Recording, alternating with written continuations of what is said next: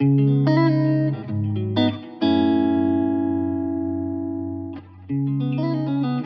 l'époque, on avait déjà des chiffres. Back then, there were already figures about food waste, and she realized that 40% of food produced worldwide gets thrown away. That represents 10% of greenhouse gas emissions. Les émissions de gaz à effet de serre. BNP Paribas Personal Finance invites you to discover On the Way, the podcast that explores the paths to responsible consumption. Whether entrepreneur, people from the world of business, or researchers, On the Way gives a voice to those who day after day are helping to develop more sustainable consumption. Welcome, and I hope you enjoy listening. Bonjour On the Way, je suis Méleyne Rabot, directrice Hello On the Way, my name's Méleyne Rabot, and I'm General Director of Too Good To Go in France. So I had a pretty classic background. I went to business school, like many people do. It's not always a bad thing. Then I went into consulting, which first shaped the direction of my career, as my first role was in customer service at a major French bank. And after about 10 years in customer relations, I moved to Allo Resto, as it was called then, before it became Just Eat, as director of operations. So that was really a continuation of my career, the logical continuation of my journey. And then, after I'd had my first child, I came back from maternity leave and was rather surprised to find out that customer relations were no longer going to be run in France. And so my boss at the time suggested that I change jobs. I didn't really feel all that ready, as I was thinking, well, I've been managing customer relations for over 10 years now. I'm not sure how to do anything else. And so I started getting interested in delivery issues and getting involved with subjects that were completely new to me. I had my second child, and when I returned, my boss had left, and I came back to work on March the 7th, 2020. So they told me I'd be managing the COVID plan. I was feeling a bit cut off from the world. I was still on maternity leave, so I thought, Yes, I'd like to come back in a relaxed sort of way. Well, in the end, my return to work wasn't at all relaxed, as three days later we had to send all of our workers home. And that was when we saw this huge boom in deliveries. Because, of course, during COVID, that's all that was on offer. And I'd say it was then that my ecological awakening began to happen. Gradually. It was already at the back of my mind, as when you have kids, that inevitably makes you ask questions and you start thinking about their future.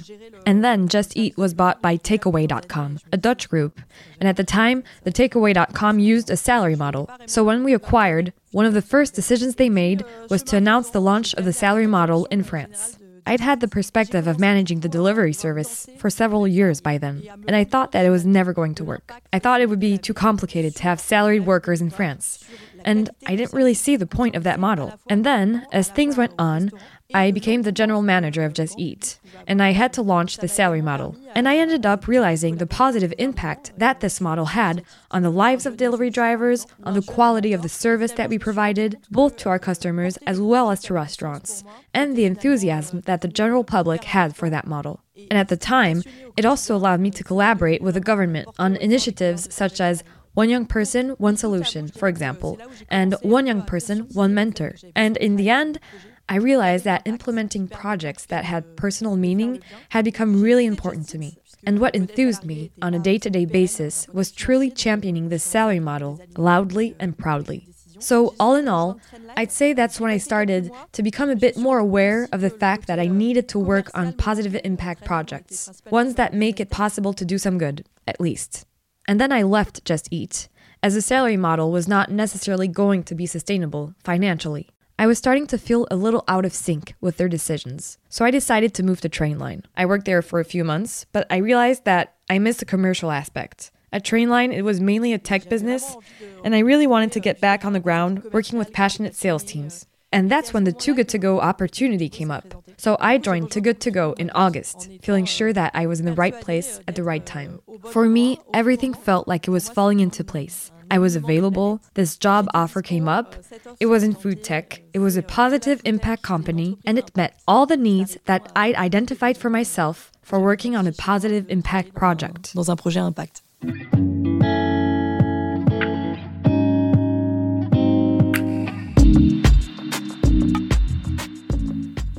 Alors, l'entreprise Too Good To Go. So, déjà, Too Good euh, To Go was founded on a pretty unusual model. As you often hear about startups that were founded by such and such person and so on, but this is a startup that was co founded. In fact, it was co founded at the same time in four countries by four co founders. And let me give you a bit of history about Too Good To Go.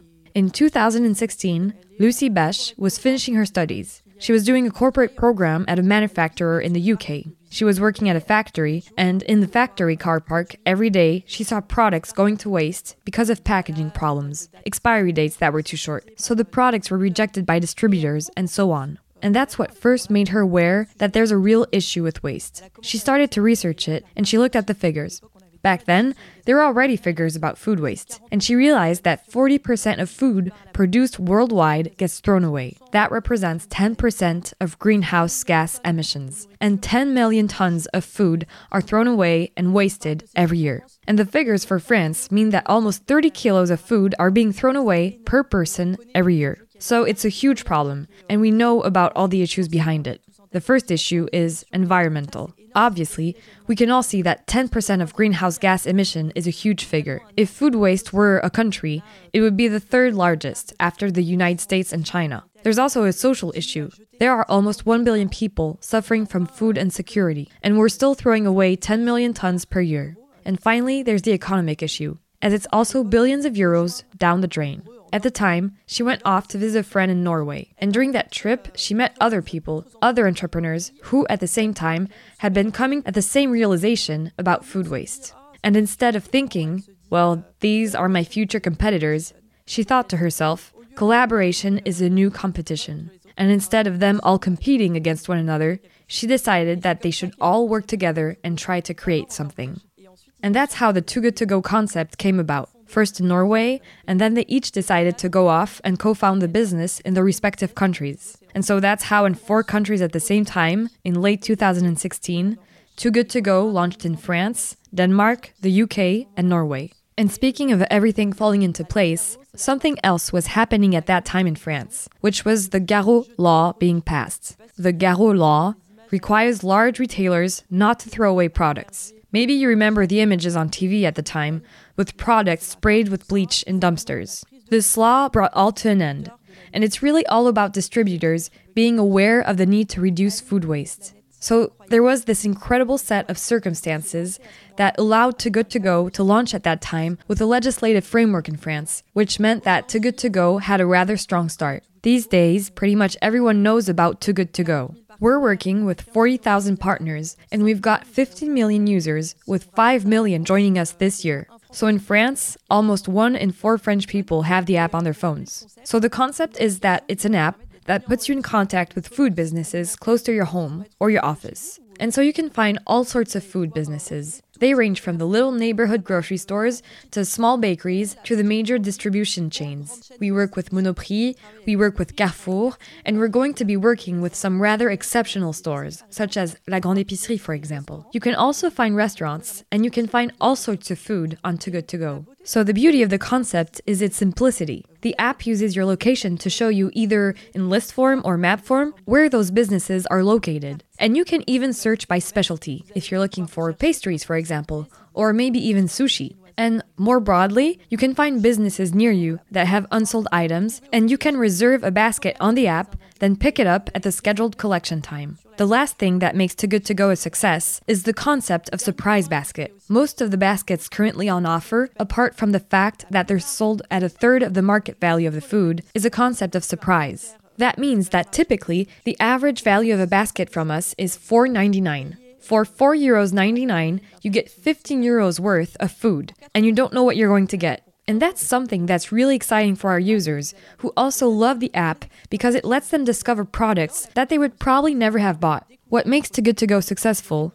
Well, first of all, it was a Garot law, which passed back then. But there's also something else, which is that we've got an extremely simple model. And most of all, it's a model that we call win win win. It's a win for the planet, obviously. Reducing waste lets us avoid wasting the resources that were used to produce that food. But it's also a win for our users, as we connect users with partner businesses and they can buy surprise baskets at a third of the original value of the food. And it's also a win for our partner businesses, as those unsold items that previously went to waste can now be sold. So they get some extra revenue, but we're also bringing them in customers. Looking at the figures, approximately one third of our customers had never set foot in the business in question, and another third make an additional purchase. So it also means that users get to discover nearby businesses that they probably wouldn't have visited without Too Good To Go. And the simplicity of this model also explains the success of Too Good To Go in France and overseas. We've really created a scalable model, meaning that we can easily scale it up to other countries. Currently, Too Good To Go is operating in 17 countries, 15 in Europe, plus the US and Canada. And we often say we don't ask ourselves whether we're going to open up in another country one day. The question is not whether we will open there. The question is simply when we're going to open there. Because in the end, food waste is everywhere. And when we've set up in a country, we're able to roll out the Too Good To Go model very easily. So currently, we're working with 140,000 partners, and we've got 85 million users. Over 250 million meals have been saved since the launch of Too Good To Go. And in France, almost 70 million meals have already been saved since our launch. Right now, for example, on average, we're saving four baskets every second. If you multiply those four baskets per second to the scale of what's happening worldwide, there are still 40,000 baskets going into the waste every second. Earlier, I mentioned the figure of 10 million tons that are thrown away every year. When you look at what we've saved since the start of the year, we're only at 50,000 tons. So that gives you some sort of an idea of the extent of the problem. That we're a long way from reaching the end of our mission, which is ending food waste. And that's why we're working on it every day, not only on the basket solution, but also on lots of other initiatives that really let us track food waste throughout the chain. Food waste happens everywhere and happens among all the stakeholders. Part of it happens with the producers, part of it happens with the manufacturers, part of it happens in distribution. And the biggest part, in France, is the 30% of the food waste that happens due to consumer behavior. We're already raising awareness in consumers by working with distributors and giving consumers the chance of buying unsold items from distribution. But we're also trying to help consumers to do the right thing at home in terms of food preservation, anti waste recipes, and most of all, understanding dates. We've realized that 20% of food waste in households is due to misunderstanding dates. And so we've implemented various initiatives for helping people to understand consumption dates. So, what sort of dates do we have in France? There are two types. There's the use by date, that's the expiry date. So, those are typically for fresh products. These should not be consumed beyond that date, as there are health risks associated with consuming those products too late. And then there's a second type of date, which is called the preferably consume before date. So there's a lot of confusion about when a product is past its minimum durability date. What does that actually apply to? It applies to canned goods, to dry products, which are perfectly consumable after this date. And a lot of people still throw away products as soon as that day has passed. But in fact, rice and pasta typically don't expire. Honey never expires. And it's the same for oil. At worst, there's a change in taste or texture. But overall, there's no health risk in consuming those products. And while distributors have the right to sell these products until three months after that date, many of them don't, because they're afraid of the image that comes with selling products past or preferably consumed before date, as the general public still isn't very well informed about it. So, based on this observation, a few years ago at Too Good To Go, we created a pictogram that you've probably seen as it's on 6 billion products worldwide, accompanied with the text Pass my date? Look, smell, taste. Don't waste. So, our goal is for people to trust their senses. And we always say, You've got a nose in the middle of your face, and it's there for a good reason. Generally, when you open a pack of pasta or you open a can that's supposed to be expired, Basically, when it's preferably consumed before date has passed, look at the product, smell the product, and taste it. If you're in any doubt, then throw it away. But otherwise, it is still perfectly consumable. So that's the first initiative we implemented. Donc ça, c'est une première initiative qu'on a mis en place.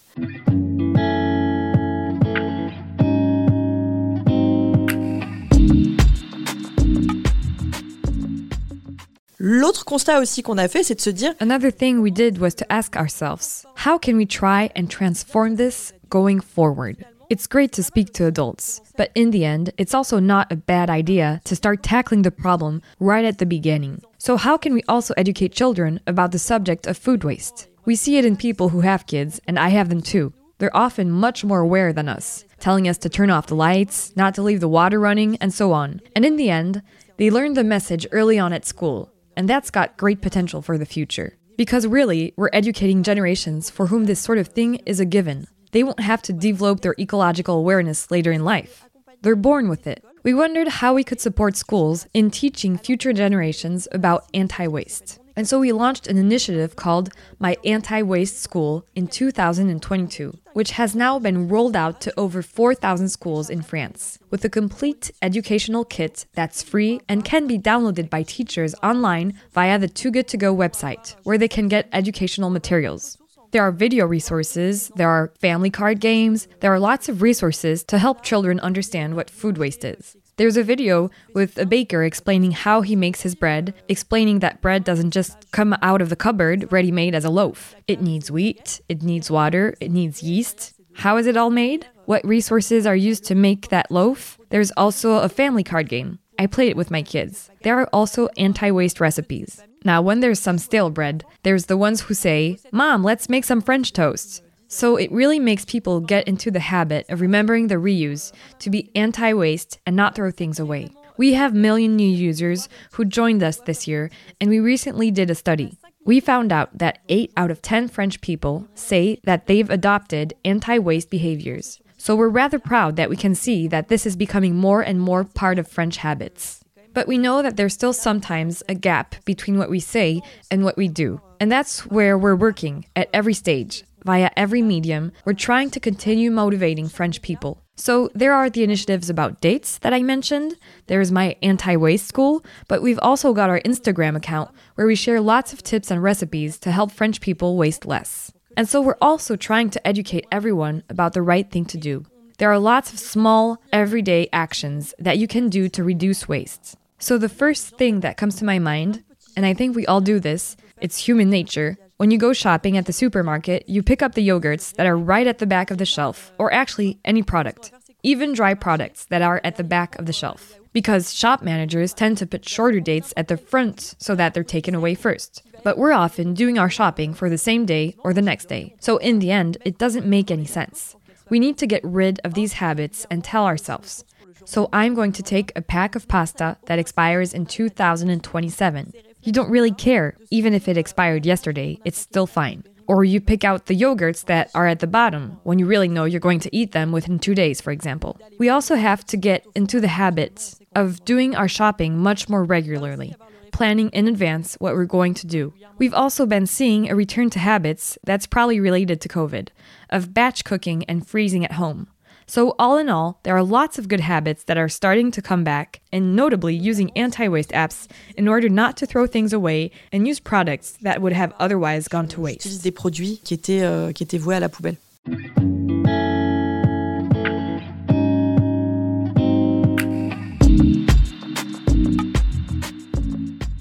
On a une équipe euh, d'une centaine de We've personnes got a team of around euh, 100 people in Paris who are really committed and totally passionate, who are in daily contact with our partners to help them move forward in their anti waste strategies. So we can just as easily support a Carrefour supermarket in obtaining its anti waste label as we can a local bakery or a local grocery store to assess its unsold goods and repackage them into the right sort of baskets so that the consumers who get them will go back and order them again and they aren't stuck with three kilos of yogurt that they don't know what to do with, which would just be passing the problem onto the consumer.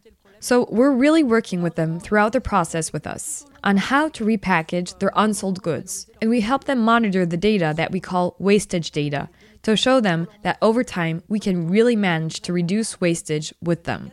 And finally, we also help them optimize their stocks so as to prevent them from continuing to have unsold items. So in the end, it's a bit it's a bit odd because with our model, when a partner stops working with us because they no longer have any unsold goods, I'd say we're perhaps the only company in the world that's happy to say that we've done our job and we're happy we can move on to another partner, knowing that we've still got lots of potential. In fact, unfortunately, maybe almost infinite potential whether it's in France or Europe or all around the world, because there are still a lot of products that are going to waste. We're also working with manufacturers. In June, we launched what we call our anti waste packages. We buy unsold items from manufacturers. We're working with several hundred brands. We can work with big brands as well as small brands. For example, we're working with Vico, with Italian Do It Better, with C'est Moi. We're talking to all sorts of brands. We're working with Pour Nourrir Demain, so Lustucru. And we offer to buy their unsold items.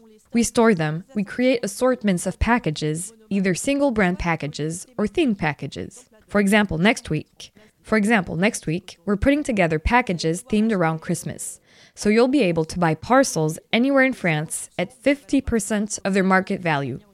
So for us, it's also a way of supporting manufacturers, since we know that there is a lot of waste with them, often due to packaging errors, small errors in labeling, logo changes, damaged packaging, or simply expired dates, meaning overproduction or overstock. Yesterday, I was talking with a young manufacturer who did a collaboration with a YouTuber who launched a product and unfortunately it didn't sell at all. He had several thousand extra units on his hands. He didn't know what to do with them.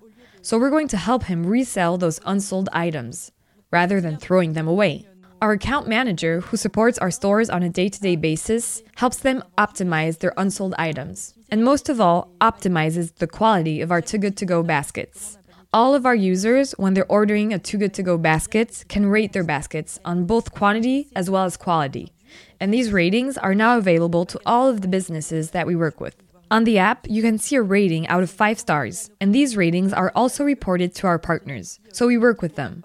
So if we have a partner who's seeing a temporary drop in the ratings, we try and understand what's happening. Maybe it's because, and actually it's a good thing, they've got less unsold items, so they're putting less into their basket. In that case, instead of them saying they've got three baskets available, we get them to say that they've only got one left. It's better to put everything in one basket than trying to make three baskets. So we're really here to support them. And the opposite can also happen. Sometimes businesses provide baskets where the quantities are huge. This is fine for the user, but it's not great either, as we're passing the problem of waste onto the user. So then we advise them to make several baskets, as in the end, nobody wants to find themselves with too much fruit or vegetables or whatever, even if there's a lot of tips on how to make them into soup or crumbles. I think we also have to find the right balance, with the right quantity that corresponds to the need of our users.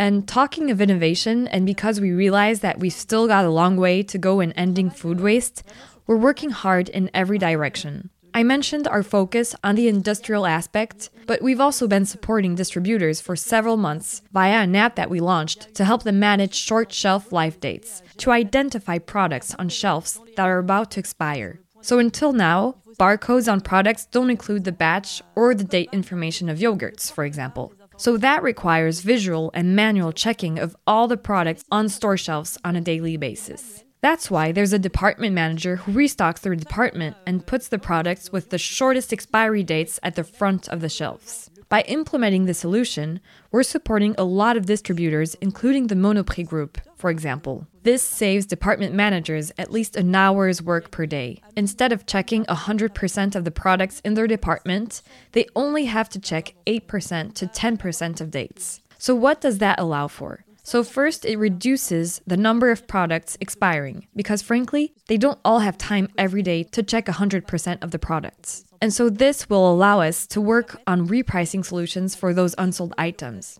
This app allows them, via artificial intelligence, to define the right promotion price to offer for a given product in relation to its sales history. When this product was on sale at 20% off, did it sell?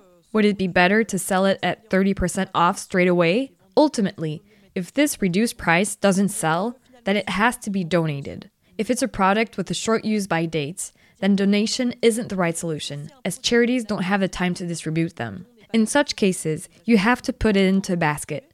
And here, once again, we're working on artificial intelligence models to help create baskets for mass distribution. That's so that we can make the perfect basket. There has to be a little yogurt, a few dry goods, a bit of meat, and so we're going to help put together these baskets. Wherever there's food waste, Too Good To Go is there to try to find solutions, to help at every stage of the chain. That's how we're supporting distributors. We're also thinking about other solutions for the future. There's one area that we haven't yet completely cracked, and we've not yet completely succeeded in helping, and that's the fast food environment. As in fact, you're dealing with products that are generally hot. So saving cold sushi or poke bowls is easy, as we can wait until the end of the day to give them to our users. But for hot food that's just been prepared, there are real constraints, health constraints, which means that we can't put that food into a basket. So we're also in the process of developing technological innovations that allow us to set up a flash sale concept to help the fast food secure reduce its unsold items and food waste. And finally, we're going to continue to innovate to support our users. We have our app, which has existed for seven years, but has evolved a lot. Its design and its functionalities have evolved. We've already got a lot of things in the pipeline for the next year. So, for example, we'd very much like to be able to offer our customers the opportunity of giving their basket to someone else. People aren't always able to collect baskets, so that would allow people to share a basket with someone else, for example. We're also thinking about launching a loyalty program. We've got users who are very loyal, and so we can reward them with that. We're thinking about gamification systems to motivate people with batch systems, rewards, and so on. So these are the sorts of innovations we're thinking about. And then likely a lot of other things that we haven't thought of yet, which might happen in the coming year. D'autres choses euh, auxquelles on n'a pas pensé et qui vont arriver euh, l'année prochaine.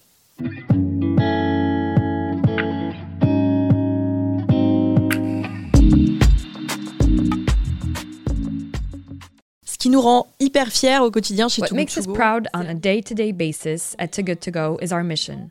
I think we're a living example that proves that you can scale up, be a company with a mission, and be a profitable company.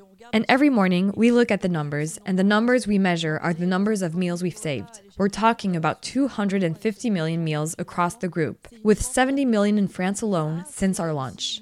It's an immense source of pride for our teams. It's also an immense source of pride for me, and it's something that is ultimately really simple for me in my role as day to day general director. Because our company's mission is simple, it's accessible to everyone.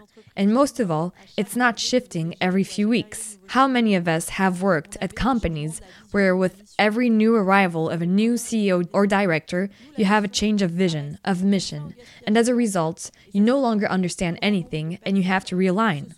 Our mission has always been ending food waste and making sure that we help as many people as possible producers, manufacturers, consumers, and distributors so as to put an end to food waste. And that's really the beauty of our mission. And that's what makes our teams really very proud. So, all in all, my advice is that there are lots of small things you can do on a daily basis that can significantly reduce food waste.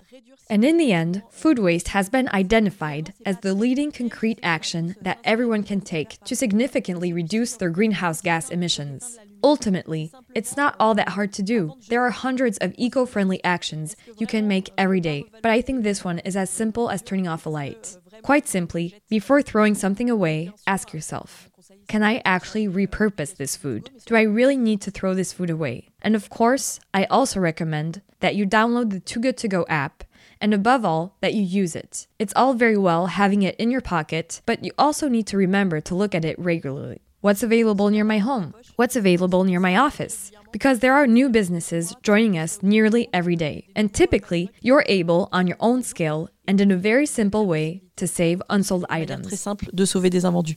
You can find all the episodes of On the Way on your favorite podcast platforms and on the personal-finance.bnp Paribas website. Any links or references made by guests can be found in the introductory text of each episode. And if you'd like to take to our microphone and tell us your story, please contact nicolas.meunier at bnpparibas.com. See you very soon!